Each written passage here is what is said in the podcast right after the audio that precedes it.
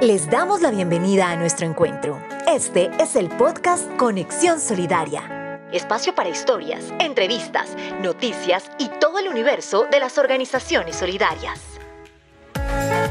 Podcast de la Unidad Administrativa Especial de Organizaciones Solidarias, UAEOS, construyendo territorios solidarios.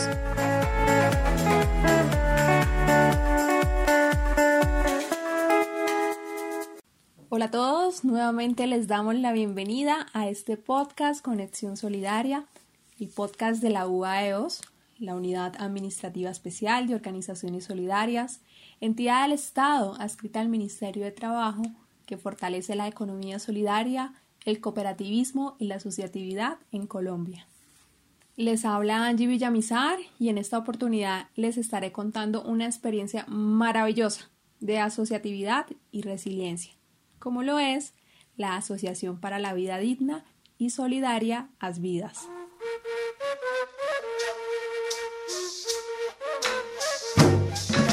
Muchas personas en nuestro país vivieron en carne propia el conflicto armado, sufriendo las consecuencias de las balas cruzadas, secuestros, pérdida de sus seres queridos, violencia sexual y desplazamiento.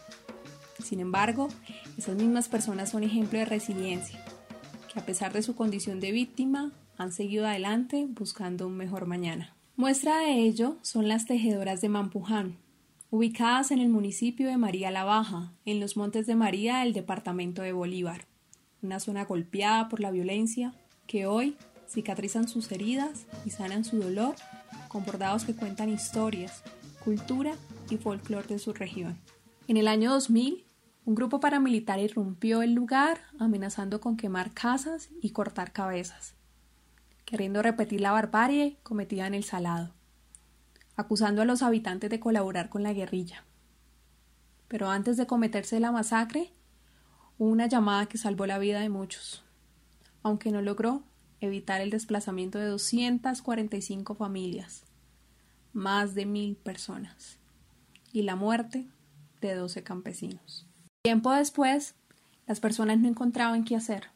Los hombres trabajaban con temor en las tierras de Mampuján y las mujeres vivían sus días con estrés y angustia, por lo que buscaron la manera de cambiar ese rol y empezaron a hacer arte, que funcionó como terapia.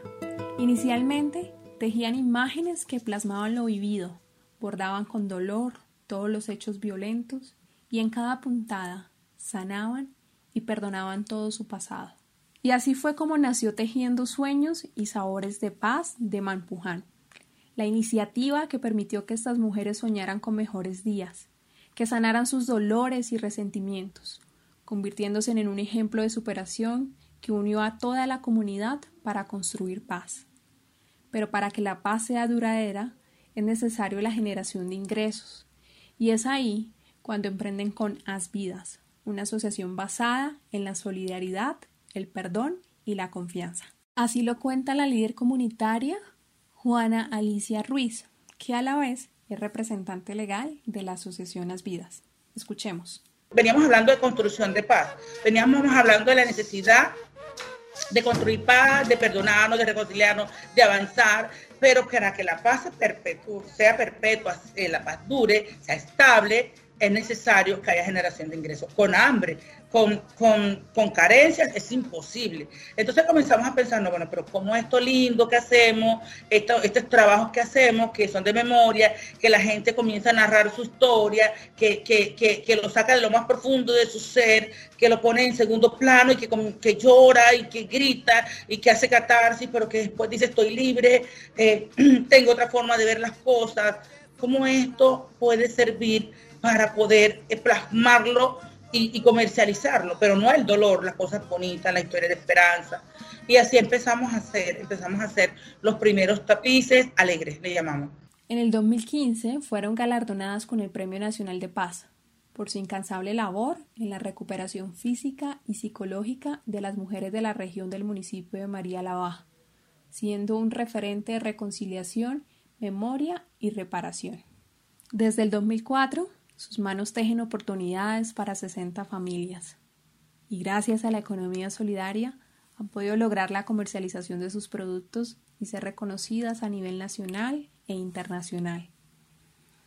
A la vez enseña su técnica en otras regiones del país como Antioquia, Córdoba, Chocó, Bogotá y los Llanos Orientales. De manera que Keila Massa, miembro de la asociación, nos cuenta sobre la importancia de la educación en el desarrollo de su organización. Yo creo que en la educación, en el saber, eh, está el empoderamiento de cada persona para así enfrentarse a la vida. Yo creo que en medio de nuestra organización lo hemos podido hacer gracias al apoyo de esta entidad.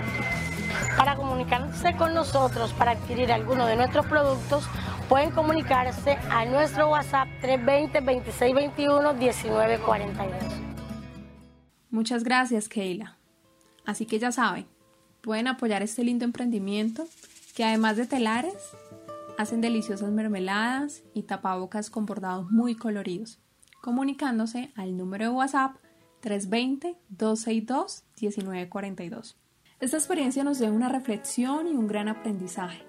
No importa la condición, los fracasos y sucesos que nos hacen vulnerables.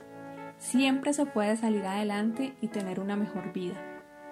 Estas mujeres nos demuestran que no hay excusa para levantarse y seguir, que es posible perdonar y sanar, y que con el trabajo en equipo y la asociatividad podemos llegar mucho más lejos.